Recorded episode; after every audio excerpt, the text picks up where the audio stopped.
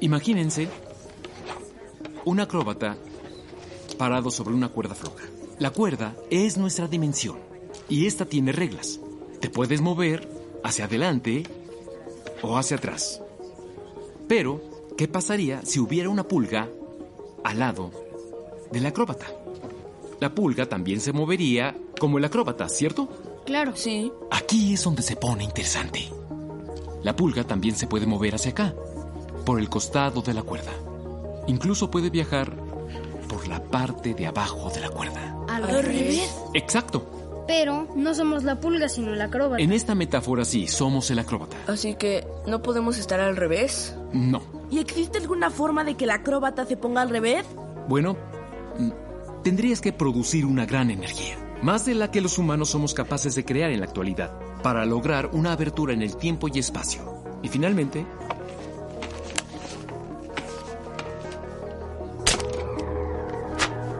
creas una entrada. ¿Como un portal? Seguro, como un portal. Pero, de nuevo todo En teoría. esto... Pero, ¿y si el portal ya existiera? Bueno, si así fuera, creo que lo sabríamos. Alteraría la gravedad, el campo magnético, nuestro medio ambiente, diablos. Podríamos incluso desaparecer. La ciencia es precisa, pero temo que no es muy flexible.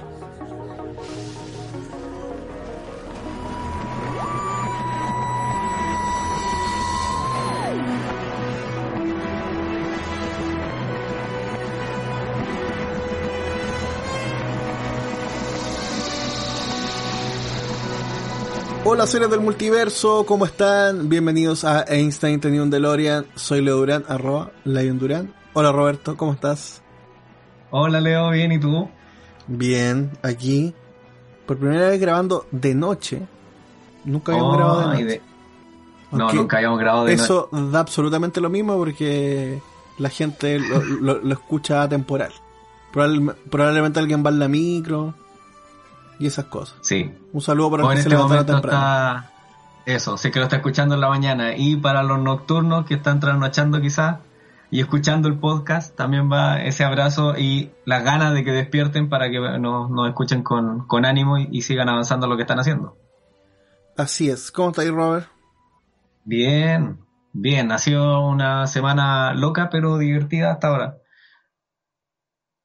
Eh, loca en el sentido de, de metiendo las manos en, en distintas cosas, en términos laborales, pero también este, aprendiendo cosas nuevas eh, y, y, y, y no y, y por eso interesante también con respecto al universo, al multiverso y los viajes en el tiempo. Ah, hubo muchos comentarios con respecto al podcast anterior, así que se agradece y, se, y todos se tienen en consideración. Sí, absolutamente. Un saludo para, para todos quienes nos están escribiendo a través de las redes sociales. Arroba Einstein tenía un DeLorean. En Instagram nos pueden encontrar en Spotify, ¿cierto? Y en Evox. Y ahora en YouTube también pueden encontrar Etud, eh, Einstein tenía un DeLorean podcast o Etud. Lo pueden poner también. Etud post- podcast. Y van a encontrar Claro, los capítulos. ETUD. Claro. Y van a poder encontrar los capítulos también en YouTube. Así que eso, un saludo para todos, especialmente para la Catita que nos está haciendo la postproducción de los capítulos. Un saludo. Ya, Y para nuestra fan número uno, que siempre, que ahora ya se va a transformar en un, en un saludo de costumbre, para la Nani, un abrazo grande que estoy seguro que después nos va a escuchar Sí, y va a hacer sus comentarios. Probablemente. Ya, siga- sigamos con. En el, en el capítulo anterior de DeLorean, Previously, intentamos hablar de los multiversos. Digo, lo intentamos porque, oye, que no, nos fuimos, pero para miles de, de- de lugares. Empezamos a hablar del multiverso y nos dimos cuenta que en realidad hay que empezar más de, más de a poquito y empecemos con el universo paralelo. Al principio de este capítulo escuchábamos un fragmento de Stranger Things o Weas Raras, como sería si fuera chileno. la versión chilena. La versión un chilena. abrazo a, a Nano Videos, que estoy seguro que nos está escuchando, Weas Raras. que nos inspira, igual. Wea eh, rara. Sobre eh, em, donde el, el- el profesor de los, de los protagonistas le explica cómo sería, qué sería un universo paralelo. O sea, habla primero del multiverso y luego ellos le plantean como no un, multiverso de posibilidades, como hablamos el, el capítulo pasado, sino que un universo paralelo maligno. E, e interconectado. Oye, el tío de ese colegio debería tener un premio porque eh, son ese profesor está hablando con, con, literalmente con niños y poder explicarle algo tan interesante y profundo como la existencia de un universo con reglas estrictas conectado con otro universo que puede tener otras reglas no, es tan simple y él lo hace muy didáctico. Para los que vieron la serie y para los que no, algunos recordarán y otros ahora lo sabrán, él lo explica haciendo un dibujo en un plato de cartón y que después ese plato de cartón lo dobla a la mitad y le hace un hoyo con un lápiz para explicar que efectivamente ese universo existente se puede doblar y puede generar un, un paralelo y que puede haber una unión a través del hoyo que le hace con el lápiz. Eh, es muy gráfico, pero muy básico al mismo tiempo. Es una muy buena explicación de los universos paralelos. Entonces, en definitiva, con esa explicación, asumimos que el universo paralelo es exactamente este universo, pero replicado infinitas veces. Exactamente.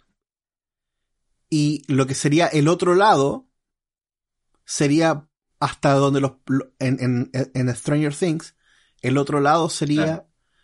este universo paralelo al nuestro, que es similar al nuestro, pero uh -huh, donde los claro. personajes solo conocen el que existe en, en su pueblo. Todavía no han podido eh, viajar a través de este universo eh, paralelo más allá de, de, de, de donde ellos viven. A lo mejor es la Tierra entera o el universo entero que es está paralelo o a lo mejor es solamente el pueblo, esas cosas no, no las sabemos. Podría ser como eh, como en Dark, ¿cierto? Que, claro. que, los que es como el Stranger Things alemán. ¿cierto? Das eh, Stranger Things. Stranger Things. Hi. eh, que es un poco estas series donde los personajes se mantienen en un lugar como que en medio campestre, que no es una gran ciudad, que claro. la mayoría de la gente se conoce y que obviamente... Pero es que siempre, siempre hay búnkers en las zonas medias campestres, ¿te has dado cuenta de eso? Sí. Como siempre hay como centrales nucleares medias escondidas, ¿cachai? Bueno, búnkers, cuevas, armas, cosas... En, en Dark está en la central nuclear, en Stranger Things está, está en los laboratorios donde hacían las pruebas con Eleven. Claro. ¿Cierto?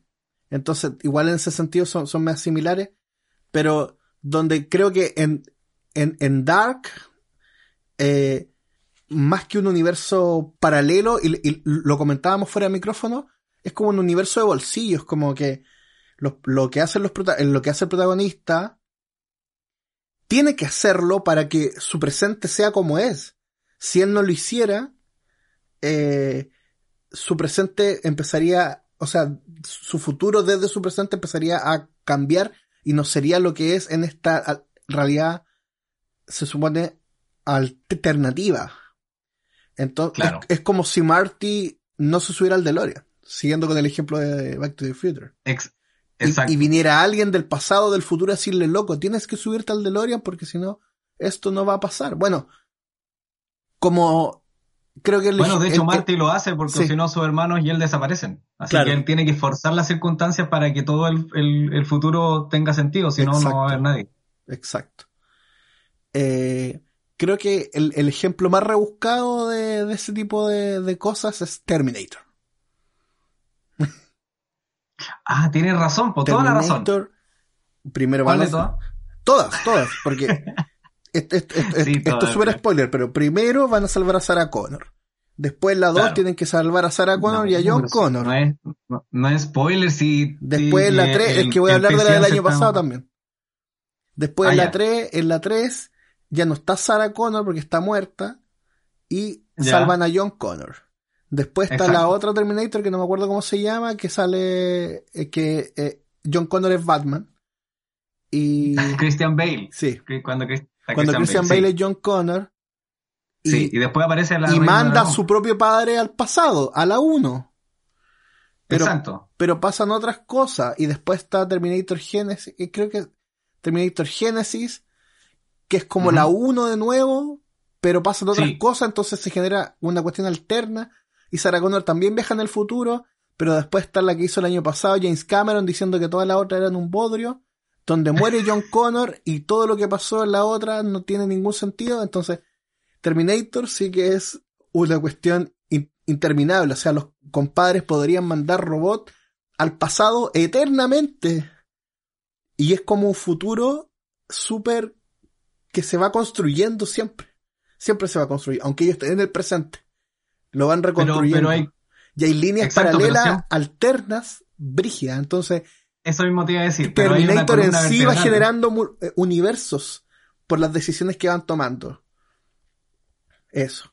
En cambio, por ejemplo, en, en, en Dark está este loop temporal donde se meten a la cueva, donde hay este agujero de Einstein-Rosen, ¿cierto? Así se dice, ¿no? ¿Lo dije bien? Sí.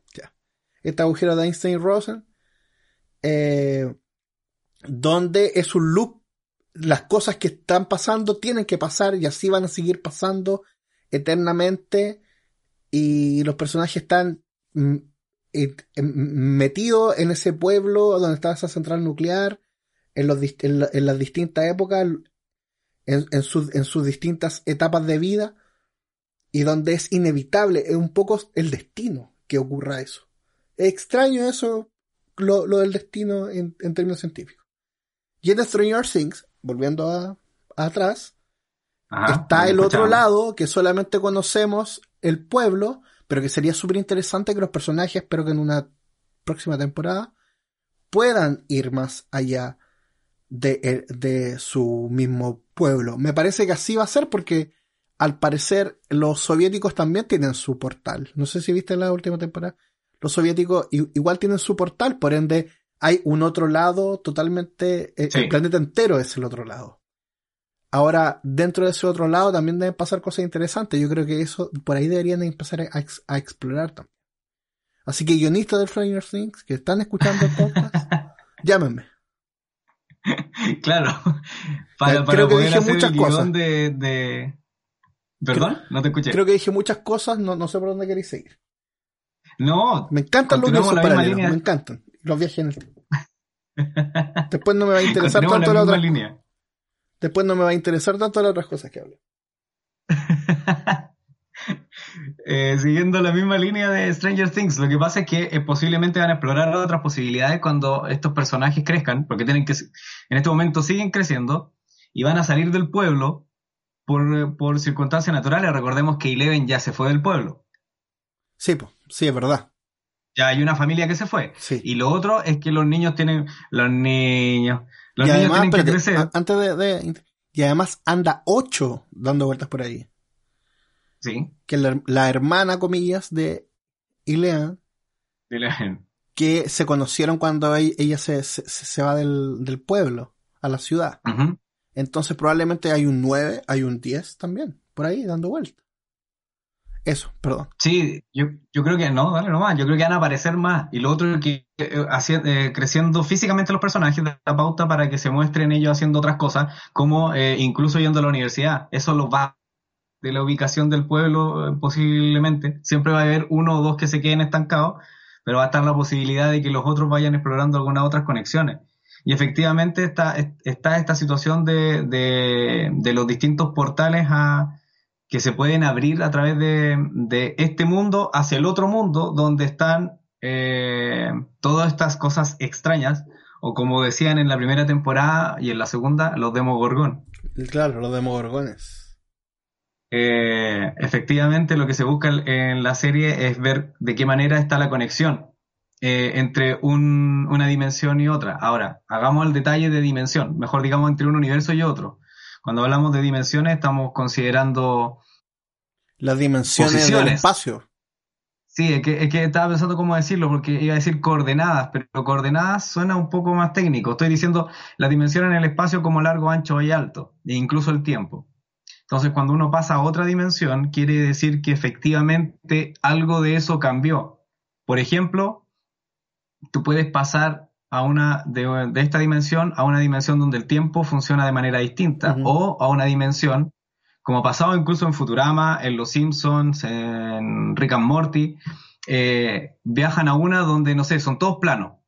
El universo ya está en, en dos En dos de- dimensiones. sí. Hay un Entonces, capítulo de a- hay un capítulo de Doctor Who ya, del, del, del doceavo doctor, Peter Capaldi, de mis Ajá. doctores favoritos, donde eh, ya se aburrieron de los Daleks y los Cybermen y toda la weá, los típicos villanos de Doctor Who, y hay unos, unos, como unas sombras, ¿cachai? Co- que Claro. vienen de una dimensión en 2D. Y que el doctor las tiene que mandar a esa dimensión y tiene que ingeniárselas como porque el doctor puede viajar en el tiempo y en el espacio, pero no puede viajar entre dimensiones. Claro, pues no altera la dimensionalidad. Exacto.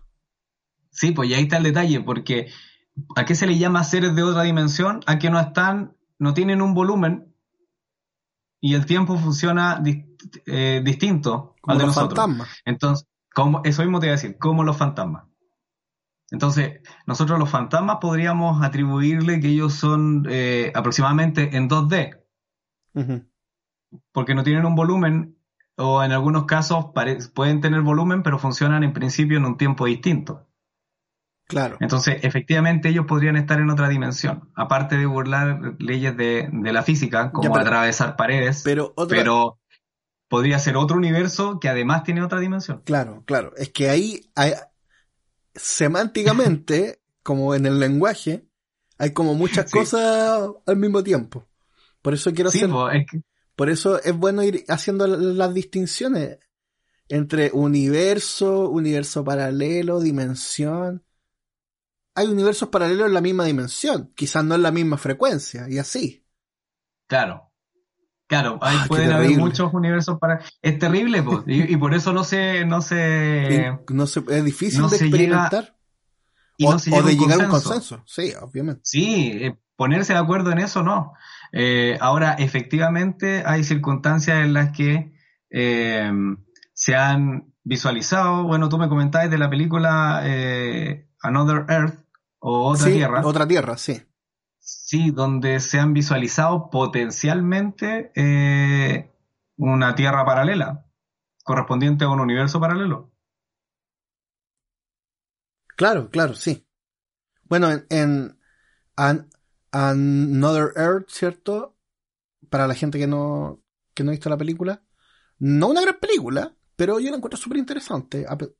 Se, se trata de que de repente en el, en el espacio, así como uno ve la luna, ¿cierto? Claro, Aparece otro planeta exactamente igual al nuestro. es como ver reflejada la Tierra en Claro, el cielo. como un espejo, exactamente, como El- ver la Tierra. El globo como- terráqueo, eso, ver el globo terráqueo en el Claro, cielo. como cuando, cuando los astronautas lo ven desde la luna, pero nosotros lo vemos desde, desde nuestra casa. Claro. Entonces, ahí que a, que a la, la embarrada, obviamente es la noticia del, de- del momento, y ahí los científicos empiezan a generar teorías y un montón de cosas, etcétera, etcétera. Hay además un, un cohete que, que, que se lanza al principio de la película. Bueno, no mucho spoiler. Recomiendo que, que la vean, así que Que ahí va vean. una de mis recomendaciones de el final. La repasamos, la La repasamos, después. después. Sí. Así que, y bueno, hay el dilema de una chica que si viaja o no, o sea, hay un- gente que se está, que se está organizando porque hay una, una estudiante de astrofísica, algo así, me, me, me acuerdo. Y Siempre tiene que haber uno. Sí. Hasta en las películas de James Bond aparece un físico nuclear. Nosotros somos el, el, eh, el, ¿cómo se llama? El punto neurálgico de las catástrofes, por lo Sí. general. donde, bueno, eh, est- esta chica astrofísica tiene que decidir si viaja o no a la, al- a la otra tierra. Entonces, claramente no se sabe qué está pasando. Si está pasando lo mismo, si están teniendo las mismas reacciones. Bueno, Sí. ahí es un, un- un universo espejo que se junta con este universo. Y además en un espacio, en, el mismo espacio, en la misma dimensión. Claro. Se rompe, o en la misma frecuencia. Se sale de la frecuencia, o nosotros no salimos de la frecuencia, eso que es igual abierto. Pero ahí está ese universo espejo donde es exactamente lo mismo, pero eh, o sea, debe, debe ser debe ser muy ínfima la, las diferencias que hay entre una, una tierra y otra en la película.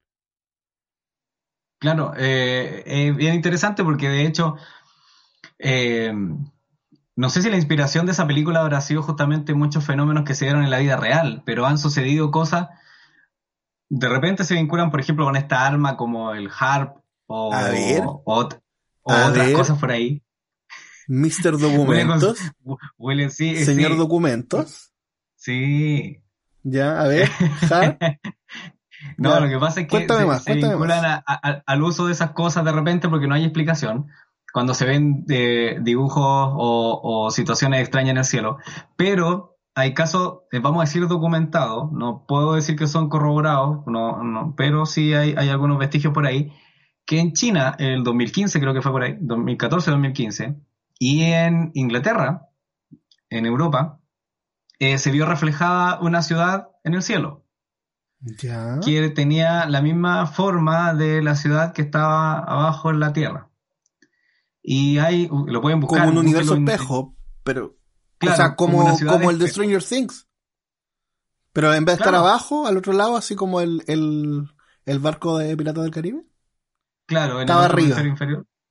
Exacto. Entonces acá se veía como, básicamente como cuando llega Mufasa en la nube, cuando ya se murió, le habla Simba. Ah, Exactamente la misma idea, se ve como una nube grande y una ciudad arriba.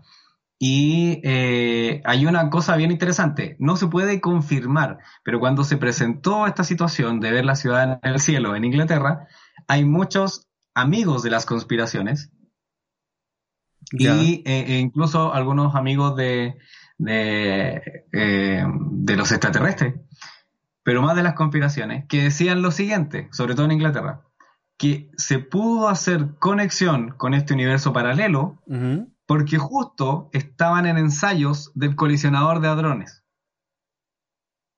Y que en principio, dicen estas teorías, digámosle conspirativas entre comillas, pero son solo ideas, y que en principio habrían logrado generar algún, algún agujero de gusano en los ensayos del colisionador o algún agujero eh, negro que permitió, entre comillas, romper esta barrera de conexión entre un universo y otro, o entre esta Tierra y otra Tierra paralela, y se logró visualizar esta ciudad eh, sobre Inglaterra, que sería, entre comillas, muy parecido, en términos generales, al contexto de la película Another Earth, que sería otra Tierra, en donde se ve el globo terráqueo en el cielo. Entonces, eh, no, obviamente eso nunca, está nunca se va a comprobar, nunca se va a saber si efectivamente fue eso o no. No hay, no hay manera de, corroborarlo hasta, hasta lo que se, conoce, pero, pero sí se lanza la teoría que podría haber sido justamente un punto de conexión que rompió esa barrera que para nosotros era invisible, que nos hacía solo ver nuestro universo y nos conectó con otro. ¿Habrá sido cierto? Jamás lo sabremos, jamás lo sabremos. Dimensión desconocida, pero ahí son interesantes esos experimentos o esas noticias de entender de entender esto del universo espejo que creo que es algo eh, ¿cómo decirlo? como algo más fácil de visualizar ¿cierto? como materialmente o sea básicamente cuando nosotros nos miramos al espejo, ¿cierto? Vemos una versión de nosotros muy similar, pero distinta. Claro. Y nosotros mismos nos conocemos a través de esa versión distinta. ¿Cierto? Que está dada vuelta en el espejo. Si los espejos, me, me, estoy yendo a una volada más mágica, no sé qué. Si los espejos fueran portales a ese otro universo, ese universo espejo, podrían, podría, finalmente lo que es todo dado vuelta nomás. Claro, sería un universo en lo que, se hace todo entre comillas al revés. Por ejemplo, si yo miro eh, un letrero que aquí lo veo al derecho, allá vería el mismo letrero pero con las letras al revés. Claro. Como pasa con las ambulancias, cuando uno ve que dice ambulancia al revés. Exactamente. Y a través del espejo lo veo al derecho. Sí. Yo creo que eso es lo más sencillo de entender cómo podría funcionar un universo paralelo sencillo.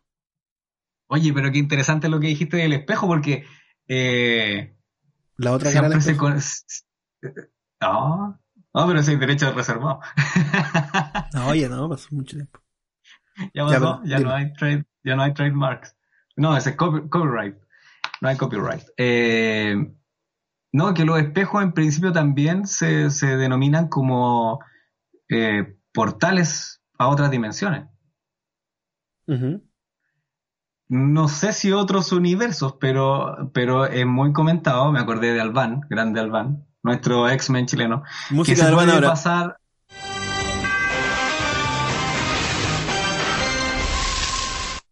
Ya. Ahí está el, el homenaje al Van. Que, que efectivamente tú puedes pasar, conectarte con otra dimensión a través de los espejos. Ujú. Eh, y, que, y que de hecho se ocupa mucho, eh, se recomienda, por ejemplo, no tener espejos en, en- en la pieza, eh, en el lugar cerca donde, donde vas a dormir, porque en la noche puede ser más susceptible a que quizás otro ser atraviese de una dimensión a otra a través de ese espejo. Y de hecho la película Constantine toca eso en el inicio de la película. Sí, Los que han visto la Sí. Constantine de Keanu Reeves. Ahí hay- se pasa de, de una, de una dimensión a otra, entre comillas, vamos a decir dimensión. Aunque en principio debiéramos, podríamos verlo como dos universos, el universo del infierno y el universo de esta tierra. Claro, Y el espejo sería el portal entre esos dos universos. exactamente. Sí, Entonces claro. ahí uno porque puede ver que Al principio de Constantine está esta mujer poseída y John Constantine Claro. a través del espejo puede ver cómo, la eh, cómo es realmente el demonio. Es como un, un detector. Es muy Claro, un detector y un portal, porque él es capaz de visualizar todo el otro universo a través de ese espejo. Bueno, en los cazafantasmas, Oye, sí, qué tremenda película. ¿eh? en los cazafantasmas que ahora iba a salir eh, la, la película nueva, no sé si viste el, el tráiler. No, no he visto, Una porque la anterior de Cazafantasmas. Fantasma me, me cargo. Y sale Paul Rudd y todo eso. No, pero ¿En es, es, es- la nueva de los cazafantasmas es en, en el mismo universo de los cazafantasmas viejos. Ah, pero qué genial. Sí, pues como debería haber sido. Mira, yo, esto un paréntesis, yo no estoy en desacuerdo con que hayan hecho la de los, los cazafantasmas femeninos. De hecho, a mí personalmente la- me pareció en- en- buena, o sea, yo me entretuve. Pero creo que No, a mí no me gustó la trama. eh, a- creo que estuvo mal no haber que no haya sido en el mismo universo de los cazafantasmas originales. Creo que eso Sí, le habría exacto, aportado eso. un montón, un montón, un montón. A pesar de que igual sale Bill Murray, etcétera, etcétera. Eh, no. No, no, deberían haber sido los, no sé si los mentores, pero haber encontrado alguno que le haya explicado algo, ¿cachai? Habría sido mucho más bacán. Y esta película nueva, Los Cazafantasmas, tiene un poco de eso. No sé bien porque de qué se antigua- trata. La antigua tiene el mérito de que tú te compráis la cuestión. Sí, sí. Bueno, en los cazafantasmas precisamente sale de- desde otra dimensión este monstruo que está en el closet de la, de la mina. Ujú. Y que igual... Narnia. Sí, ¿ah? Narnia, bueno, Narnia. Narnia. eh, Después seguimos con- después seguimos con Narnia. Eh, y que es un ser de otra dimensión, poderoso, que quiere venir a nuestra dimensión a conquistarla. Ujú. y tiene y tiene mucho de lo de horror cósmico, ¿cierto? El horror cósmico de H.P. Lovecraft. Quiero que finjas que no sé nada acerca de metalurgia, ingeniería o física. Y solo dime qué rayos está sucediendo. No estudias, ¿verdad?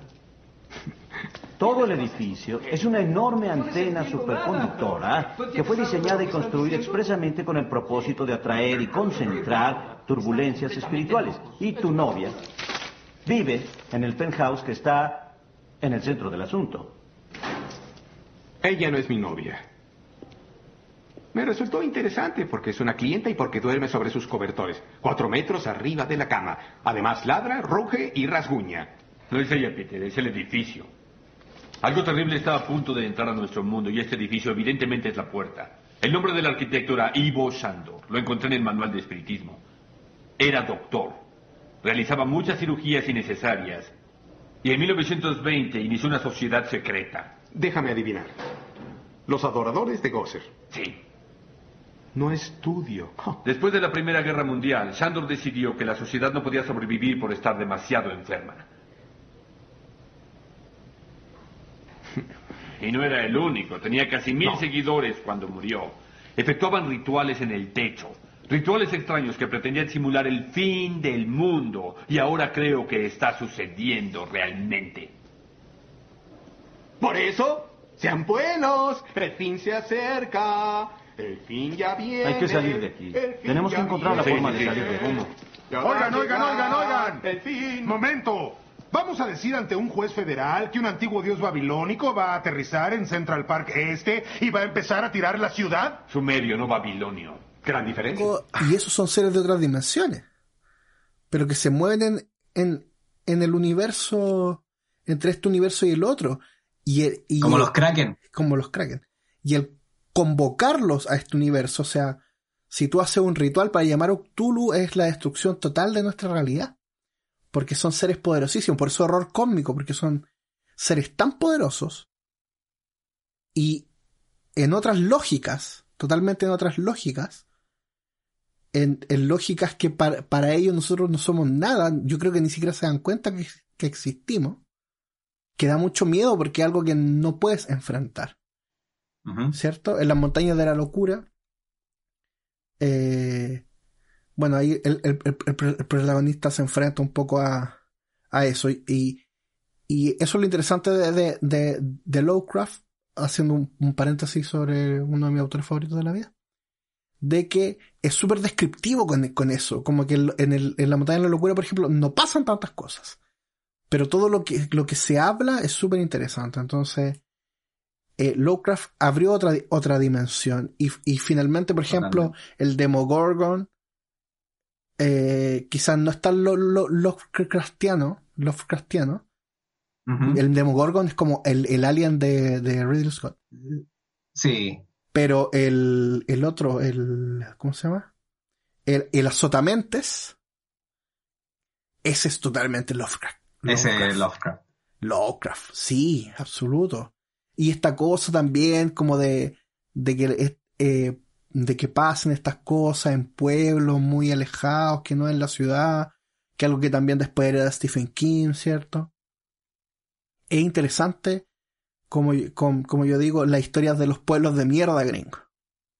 Pura guay de... Sí, por lo, Son lo puros que, te, digo, de lo que te decía recién, sí, es como es un pueblo muy chiquitito, muy alejado, muy campestre, donde, o, o localidades pequeñas, donde todo se ve de manera pasible y en realidad te das cuenta que hay un manto de niebla siniestro. Sí, absolutamente. Entonces, como dices tú, que tiene un aire a Lovecraft, que tiene un aire a Stephen King, que tiene, un- eh, Sí. tiene tanta influencia que tiene como, incluso de repente, como un poquito de Neil Gaiman de, de, eh, con algunas ideas, eh, sobre Bueno. todo cuando pasan entre universos. It- Entonces hay... Y también podría ser un ser con otra dimensión.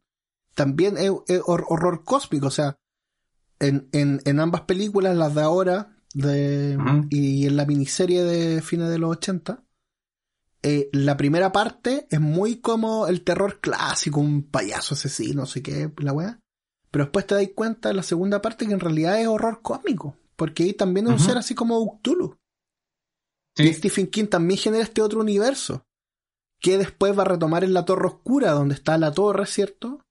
Exacto. Con los nueve pisos y donde en cada piso hay una realidad distinta. Y una de esas realidades es la de It, otra realidad es donde está el universo de Stephen King, ¿cierto? Y está el pistolero, bueno. No, hay, hay muchos ejemplos de, de universos para, de, de otras dimens- del viajar a otra dimensión y que esta otra dimensión no es una realidad eh, alterna, por ejemplo, sino que es algo totalmente distinto donde las leyes de la física funcionan de forma distinta también. Exacto. Bueno, de hecho terminan siendo como eh, diferentes realidades, pero con leyes distintas. Básicamente son como mini universos dentro de esa torre. Sí. Eh, me hiciste recordar a una serie de, que se hizo con, con Stephen King para Warner. Ah, Nightmare of the Dream Scares, creo que se llama. Habría que googlearla porque no recuerdo el nombre exacto, pero es justamente una, una serie de terror que se hizo conjunto a Stephen. King. eh, y que los capítulos son bastante interesantes. Eh, aborda, bueno, es como Stephen King dejando volar su idea, algunos pequeños guiños a su, a su escrito, pero no recuerdo cuántos capítulos son, pero, pero una serie bastante buena, que tiene que haberla sacado la Warner, si la hago memoria, como el año 2012, por ahí, ¿Y cómo se debe llama? estar en algún lugar, Night, Nightmares, como pesadillas, of the Dream Scares, o And the Dream Scares, que- habrá que buscarlo, pero es de Nightmares Stephen King, and, and Reescapes. Del Claro. 2006. Del 2006, mira, o sea, sí, mira, tenía el recuerdo guardado por ahí.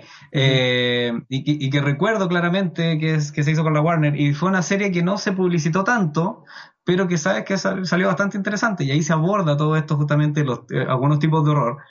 Eh, pero también eh, esta situación eh, son, son extraña. e- episodio unitario. eh, no, yo recuerdo que habían varios. No, pero son unitarios. Cada episodio es una historia distinta. Ah, cada, cada, sí, exacto, cada uno una historia cerrada. Claro, sí. como Black Mirror. Te, te escuché mal. Sí, como Black Mirror. ya. Cada dale. uno una historia No- cerrada. No te interrumpo más. Dale. No, pero este programa se hace a través del diálogo.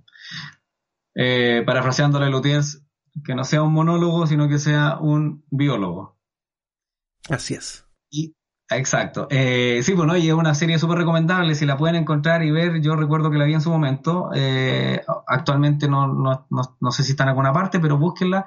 Se la recomiendo, es bastante buena de ver. Y volviendo a los cazafantasmas, eh, los cazafantasmas justamente muestran mucho de esta, estos cambios interdimensionales, como le llaman ellos, porque justamente los fantasmas no necesariamente se mueven en las tres dimensiones y en el tiempo como nosotros. Pero también es una conexión interuniversos, porque hay seres tan poderosos que aparecen ahí que perfectamente pueden ser parte de un universo mayor. Sí. Es interesante lo de los cazafantasmas igual, porque te acordáis que los cazafantasmas lo at- final usaban ciencia para atrapar. Mucha ciencia, por eso digo que era, era creíble, tú te comprabas el cuento. Entonces, Tenía yo a un, a un Egon Spengler que le daba explicaciones racionales con sentido físico. Egon es el mejor a- personaje. Egon, aguanta.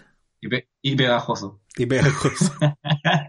claro. Pero pegajoso no aparece tanto en las películas, aparece más en la serie animada. La Sí, la serie animada es, es la, es la clave de la serie animada, pero la película aparece en Sí. una... eh, eh, aparece harto. Es un Bueno. muy buen personaje. Bueno, es interesante lo que hace Fantasma porque, claro, está este, este, esta dimensión paralela donde, claro, los fantasmas tienen poderes. Tú no sabís muy bien en, en qué dimensión están, pues si son en 3D o no, ¿cachai? Es como extraño igual eso. Podrían ser en, Sí, en- pues, de- en cuatro dimensiones y uno no, no, no tiene idea. Atraviesan las paredes, me imagino, porque vibran de, de forma distinta, pero se pueden eh, mover a través de esta, esta dimensión. Cosa que no sé si nosotros nos Claro. podemos mover a través de la dimensión de ellos, por ejemplo, ¿cachai? O sea, Pero- en principio parece que lo hacemos, o sea, en términos esotéricos, parece que sí nos movemos entre ellos o ellos entre nosotros, Mm. pero no tenemos la posibilidad de, Claro, de verlos. de ser de ser materiales en esa Exacto. dimensión. Claro, quizás son dimensiones que están muy, muy, muy, muy pegadas, pero que no somos capaces como de ser conscientes una de la otra. Claro. Como el otro lado de Stranger Things. Exacto, Sí, tal cual. así tal cual. Bueno, pero eh, interesante porque a pesar de que e- eso es muy mágico, igual, po, ¿cachai? Como muy en la bola de la magia, del, del espiritismo, los cazafantasmas le dan una vuelta científica a esto. Entendiendo que es materia, hablan de- del ec- ectoplasma, ¿cierto? Que es como de lo que Exacto. estarían formados estos, estos seres y que ellos los, los pueden atrapar en estas cajas y tienen esta, estas, esto- estas mochilas como nucleares que son muy peligrosas, nadie debería andar con Sí. eso, o sea, los cazafantasmas que de cáncer, claramente. De- de- disparaban protones. Protones, sí, creo. Sí. y no, eh, o sea, yo creo que, mira, nunca lo había pensado así, pero creo que después de un sable láser de Star Wars, la weá más bacán es la mochila de protones de los cazafantasmas. No, es que es muy buena. Es Imagínate muy la misma buena. prisión que tienen para guardar después Exacto. a todos los A fantasmas eso que van quería llegar, capturando, pues porque tienen es una esta prisión que los- prisión. que los contiene. Sí, pues, Que como- otra dimensión. de- Sí. Es otro universo dentro de esa, es un universo, cápsula. en lo que tienen los cazafantasmas en su guarida, es un universo de bolsillo. Exacto. Es un Es universo que es de un universo que está contenido dentro de nuestro universo. Es un universo contenido dentro de nuestro universo, como la bolita de. De. de cristal de Hombre de Negro, del gato. de Ah, Orión, del cinturón de Orión. Claro, La galaxia que estaba ahí. exactamente. Y que ahí hay una galaxia, ¿cierto? Pero yo, yo siempre me pregunté, ¿esa galaxia está ahí o en realidad este, ex- existe como galaxia dentro de nuestro universo? ¿Y ese es como un portal esa galaxia? ¿O simplemente una galaxia muy, muy, muy, muy, muy, muy pequeñita? Que Sí, está se supone que en, en el collar, en esa bolita, hay contenido todo un universo y dentro de ese universo hay una galaxia que les importaba, ya no me acuerdo cómo se llaman los alienígenas que querían la galaxia, pero, pero este mundo de insectos que quería, que quería capturarlo. Claro, y ahí a, a- a mí, a mí sie- siempre me llamó la atención eso de Hombre de Negro. Porque ahí tú te das cuenta que uno siempre tiene esa visión como del universo infinito, pero también puede ser muy, muy, muy, muy, muy, muy pequeño. Y tener las mismas lógicas que, que nuestra, que, que lo nuestro, pero en una escala muy pequeña. Que es distinto a una escala cuántica. Y ahí estamos yendo Claro, a otro tipo de cosas. Ahí, ahí nos metemos a los átomos, Exacto. literalmente a los átomos, y no estamos hablando de los átomos, sino que estamos hablando de dimensionalidad pequeña. Exactamente. Pero es que eh, hay un, recuerda que eh, hay un borde del universo. Se supone que eh, el universo, no- yo lo podría meter, englobar en esta, en esta esfera, y uno podría decir, ya, yo conozco esta esfera que contiene el universo, voy a viajar al borde del universo. Eh, en términos teóricos no se puede, nunca llegas al borde, al borde del universo porque el borde del universo crece, en con- sigue expandiéndose en conjunto con el universo, por lo tanto, nunca llegas al borde. Ya velocidad ya velocidad estratosférica. Sí, creo que, creo que se llama como círculo o, o límite de Hop, creo que si no, no, no recuerdo mal el nombre, que es el que establece justamente el que el universo tiene un contorno. Y ese contorno del universo se va expandiendo eh, en conjunto con el universo, por lo tanto yo nunca puedo llegar a ese borde. Pero hasta ahí llega el límite de lo, de lo conocido para, para nosotros. Para quienes viven en ese universo, todo lo abordable llega hasta ese límite. Y después de ese límite vienen otros universos con los que nosotros no estamos en contacto. Y la única manera de estar en contacto sería a través de estos posibles enlaces, que son estos agujeros de gusano, o básicamente un tubito, por así decirlo. La bombilla portal- de Einstein-Rosen. El tubito Exacto, de Einstein-Rosen. que es una anomalía en el espacio-tiempo. Básicamente es una conexión, como un túnel. Esa, es muy, esa es la palabra. No, no un tubo, sino que un túnel. El PVC de. Einstein-Rosen. Bajándole. claro, como diría el, el libro de David Hagenher, el PVC que, de, que conecta los dos universos. Sí, exactamente sería eso. Eh, una conexión entre los dos. Y es interesante, es como lo que pasa, por ejemplo, con, con, bueno, ya que estamos hablando de ciertas películas y nos hemos ido expandiendo, con Narnia, po. Ah, sí, po, Narnia. Narnia que está el ropero, pero eso igual es... Ahí hay, hay magia y viaje interdimensional. Y viaje en el Oye, tiempo pero- también. Ojo. Porque... Pero recuerda que la ciencia y la magia han estado unidas desde el inicio. Claro. Cuando yo no tenía cómo explicar las cosas, eso era magia. Sí. Incluso inicialmente, la ciencia no explicada era brujería. Bueno, ya, ya, ya, ya hablaremos de la magia, que es interesante. Ya hablaremos de los brujos. Y de la alquimia y todo eso. Oh, sí. Bueno, pero... Dale, Narnia. Narnia. Claro, eh, eh, Narnia, tú en el, en el ropero tú abres y tienes un portal entre universos. Pasas de un mundo a otro. Desde nuestro mundo a Narnia. y con realidades y leyes distintas. O sea, tú llegas a un, a un reino que, en donde los animales hablan. Donde hay faunos, Donde- hay brujas. Claro. Bueno, El laberinto del fauno, otra película donde hay una conexión entre universos. Sí, sí, interesante. Interesante, Sí, entonces- Guillermo Toro. Sí, esa fue una muy buena buena, me gusta harto. Bueno, pero Narnia además viaja en el tiempo porque, por ejemplo, en la en el, en, en el primer libro, en la primera película, ¿cierto? de. Narnia. Eh, la, ¿Cómo cuál es eh, la primera, bruja, el, el león, la bruja y el ropero? ¿no? el león, la bruja, el ropero, la bruja, el león y el ropero, no sé, no me acuerdo, pero algo así. Sí. Pero bruja, león, ropero. Los niños viajan a, a Narnia a través de este ropero. Se enfrentan a la bruja. ¿Para qué vamos a contar tanto si la gente ha leído Narnia en el colegio y ha visto las películas? Se encuentran Y en con Aslan. la repiten, ¿no? Se encuentran con Aslan y bla, bla, bla. Y luego, cuando vuelven a viajar, ¿cierto? En el príncipe Caspian, creo que, ¿no? Sí. Recordemos que esto se da en el contexto de, de- de una guerra, Sí, sí. Eh, pucha. una de las guerras mundiales. Claro, en el príncipe Caspian. Yo, yo, Ujú. yo me acordaba haber leído Narnia, pero, pero no acordaba bien los nombres. En el príncipe Caspian vuelven a viajar a Narnia, pero nunca viajan eh, al, al- al- a la misma época. En Narnia, los cabros chicos se quedan. Y son Sí. como reyes de la cuestión. Y después vuelven y cuando vuelven, vuelven al momento de donde se fueron. Si yo viajo a, Narnia hoy, a través de mi ropero, puedo estar años en Narnia. Y aquí solamente han pasado segundos. Milésimas de segundo. Por eso si yo vuelvo, voy a Narnia y vuelvo el mismo día, si yo viajo mañana, han pasado mil años en Narnia.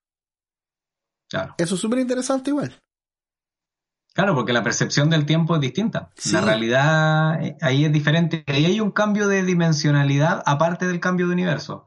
Es un universo o una tierra distinta donde el tiempo también transcurre También diferente. transcurre de forma distinta, exactamente. Sí. Sí. Es buena las crónicas de Narnia porque además plantea una cosa, yo, yo- yo no sé si cachai que si, si es Luis era amigo de Tolkien. Ah, no, no sabía.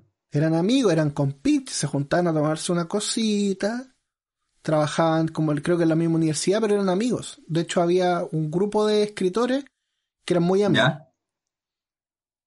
Si, si es Luis, fue uno de los que les dijeron a Tolkien, oye, oye, compadre JRR, eh, que publica el Hobbit.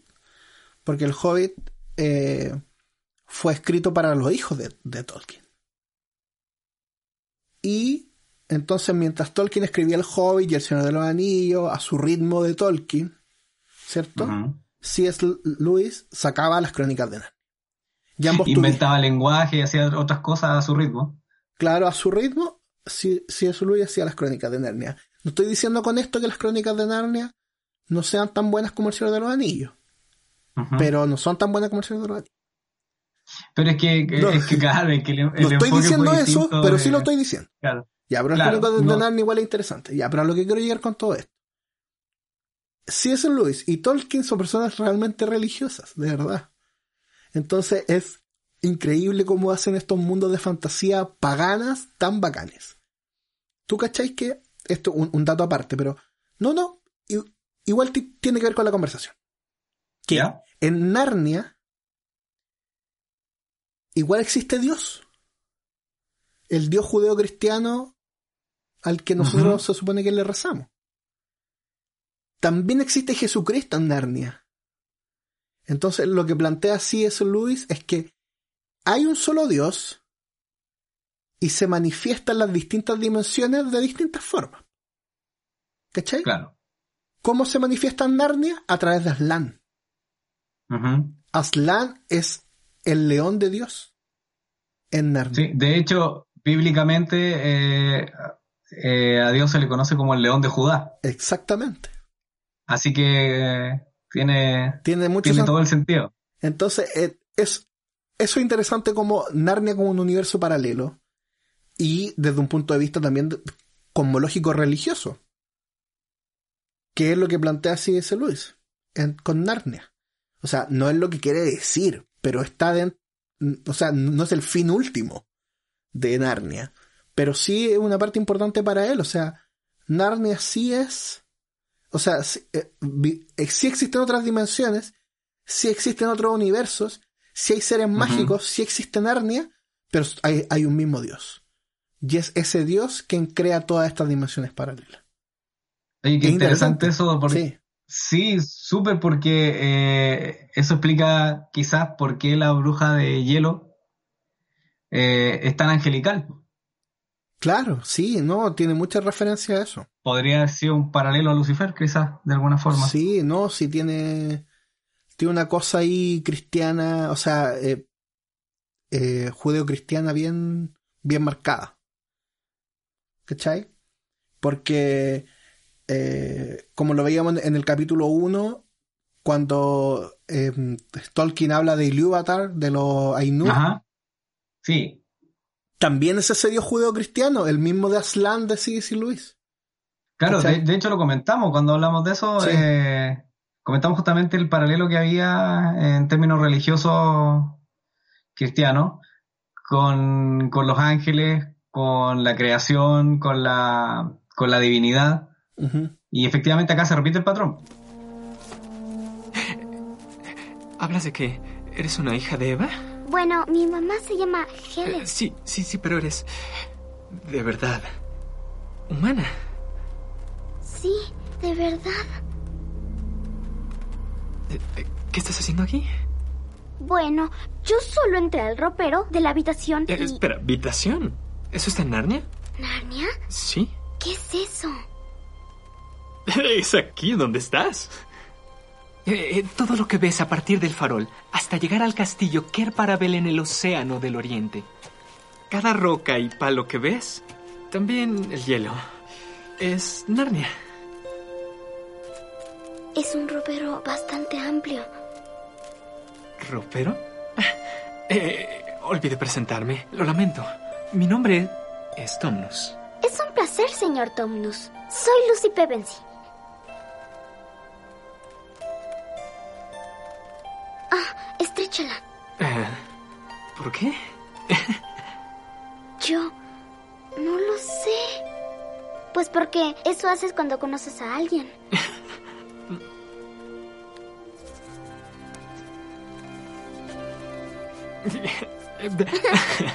Muy bien. Lucy Pevensey, de la lejana ciudad de Ropero, en la maravillosa tierra de Vitación. ¿Qué te parecería si te invito a cenar conmigo?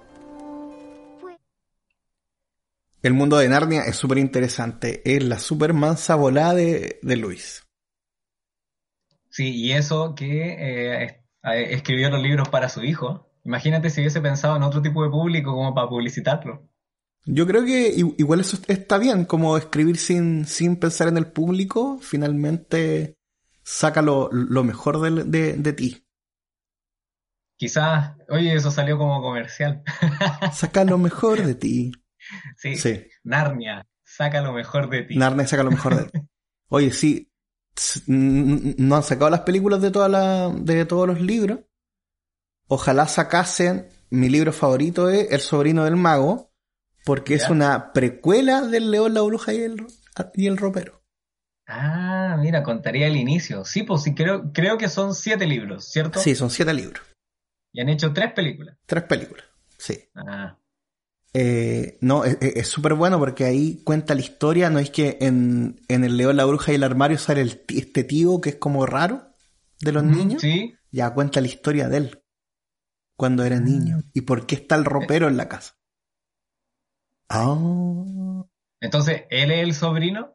él es el sobrino del mago, sí. Ah, oye, qué interesante eso. No, es súper bueno, es súper bueno. Así que para los que no han leído Narnia, les recomiendo El sobrino del mago. Lo pueden leer sin haber leído ningún otro antes.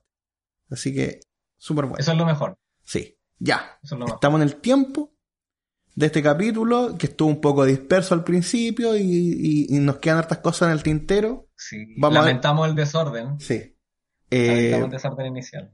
eh, es- yo creo que hay que hacer otro capítulo de, de- de- multiversos o de dimensiones paralelas. Al- al- ¿Algún nombre así le, le vamos a O colocar? de, o de otras dimensiones, otras portales dimensiones. interdimensionales. Portales, sí, no. Bueno, Oye, imagínate es, eh, algo de Star Trek o hasta extraterrestres, Anunnakis, lo que sea. Anunnakis. Oye, es que de ahí hay- son, son muchos, muchas cosas que se van en- entremezclando. Sí. Y la Friendship. Y la Friendship. Ya, estamos en el tiempo, así que recomendaciones nos veremos en otro capítulo de, de multiverso o algo así. Roberto. Exacto. Eh, sí, la primera recomendación, eh, una película de ciencia ficción, para la que les gusta la, la ciencia ficción con mucha acción, que se llama Parallels. Y efectivamente es una película que se vincula con universos paralelos, como el nombre ya lo deja ver. Es un grupo de amigos que de repente pasan a, sin darse cuenta a un universo paralelo, sin darse cuenta entre comillas. No vamos a hacer tanto spoiler. Y efectivamente ellos tienen que enfrentarse a distintas situaciones como, como el cambio, esto- estos viajes que tienen en la, en la alternación de la realidad, el universo, incluso a clones por ahí. Así que no, sí, así que no, no vamos a, a dar muchos, mucha información, pero una película bastante entretenida y bastante buena que la pueden encontrar. Y hay otra, que ya es más antigua, pero es una película muy buena, que yo recuerdo que en su momento cuando la vi me encantó, que es la película eh, Los Otros. Ah, The los Others, otros, sí. donde actúa Nicole Kidman. Es un, ambiente de guerra, la Segunda Guerra Mundial. eh, en esa época está basada la película. eh, y justamente hay un entrecruzamiento, por así decirlo, entre distintas dimensiones. eh, no vamos a decir universos, pero en este caso distintas dimensiones y donde eh, pasan cosas que se van introduciendo muy de a poco en la película y eso es lo que lo hace interesante porque tú no entras a una película donde, donde inmediatamente te topas con otra dimensión o con unas co- cosas raras, sino que tú vas siguiendo una trama que hasta ahora es muy interesante pero no sabes a dónde va y de repente de golpe te topas con todo lo que está pasando y caes en razón de lo que está sucediendo con la interacción con esa otra dimensión. Así ¿Cómo? que los otros... Como sexto sentido. película. Claro, como sexto sentido. De hecho, no sé si serán de la misma época, pero deben Sí, andar sí, por ahí. deben andar por ahí, sí, absolutamente. Sí, tal cual, porque van con una trama que tú te vas metiendo en forma personal con el, con el personaje principal y de repente viene este sacudón donde te das cuenta que estás vinculándote a otros otros mundos o otros planos. Así que es una película súper recomendada y es de mis favoritas, de hecho. Los otros. Perfecto, sí, los otros muy buenos. ¿Y tú, Leito, qué, qué querías recomendar? Mira, quiero recomendar varias cosas. Primero, eh, ya que estamos hablando de otras dimensiones, de, de, de, de lugares donde la física se, se vuelve otra cosa, Lock and Key, de Joe Hill y Gabriel Rodríguez. Una se- serie Netflix y también, antes, novela gráfica, yo creo que eh, muchos la conocen. Yo, quizá en algunos capítulos más adelante eh, hablemos en, en- en detalle, pero básicamente la historia de una familia que su padre muere, asesinado, y deciden eh, irse a la casa de, de, mm, del papá, una mansión que no conocen porque no conocen mucho a la familia paterna, para rehacer su vida. Entonces se cambian de casa, se cambian de colegio y se van dando cuenta de que esta casa tiene portales a otras dimensiones, tiene ya unas llaves mágicas que permiten hacer un montón de cosas fuera de las leyes de- la física y de la realidad. Eso. Eh, también una película española que se llama Durante la tormenta, que se trata de em, una especie como de agujero de, de gusano que se crea a través de un televisor y una cámara de video vieja entre una mujer que está en, en- en- en la casa que compró con su familia y un niño que vivió ahí 25 años antes. Y eh, esta tormenta hace que este artículo electrónico se conecte a través del tiempo y el espacio y obviamente eh, eh, es como un viaje interdimensional a través de, de la pantalla, eh, un, un viaje en, en el tiempo también, y que empiezan a ocurrir después cosas que obviamente van alterando la realidad. Y para terminar, la película de, via- de viajes a otros mundos clásica, El Mago de Oz, ¿cierto? El mundo de Oz, un mundo totalmente alternativo, un universo distinto, donde llega Dorothy y, y se da cuenta que no hay lugar como el hogar. Como el hogar. Una película que, que ha sido nombrada en infinitas circunstancias. Sí. Desde Superman, cuando Perry White hace ciertas burlas hacia Clark Kent, Sí, absolutamente. hasta, no sé, hasta Supernatural. Sí, no. no. Yo creo que hay mucha gente que conoce el Mago de Oz más por lo que genera en la cultura pop que, que haya visto el Mago de Oz. Así que si no lo ha visto, véala porque es súper bueno. Ya. Es como los que conocen Mary Poppins a través de Cary Bobbins de los Sí, la, la- la embarró, la embarró. Ya, estamos en el tiempo. Recuerden seguirnos en arroba Einstein tenía un DeLorean. También estamos en YouTube, en Etud Podcast, tenía un DeLorean Podcast. Eh, y eso, un saludo para todos nuestros amigos de, de Chile, que estamos en Chile, porque nos escuchan en México, en Estados Unidos, en España, en Costa Rica, en Francia y creo que ahí no. Oye, Así que gracias a todos Einstein tenía, Einstein tenía un DeLorean, está ocupando bien el DeLorean, está viajando. Sí, a estamos lados. viajando a hartos lados. Así que muchas gracias por seguirnos, por ser nuestros followers. Díganle a sus amigos y, y invitadísimo a, a- aquí al programa y que nos, nos sigan proponiendo temas en las redes sociales. Eso, un abrazo. Un abrazo a todos, seres del multiverso. Chao, chao. Chao.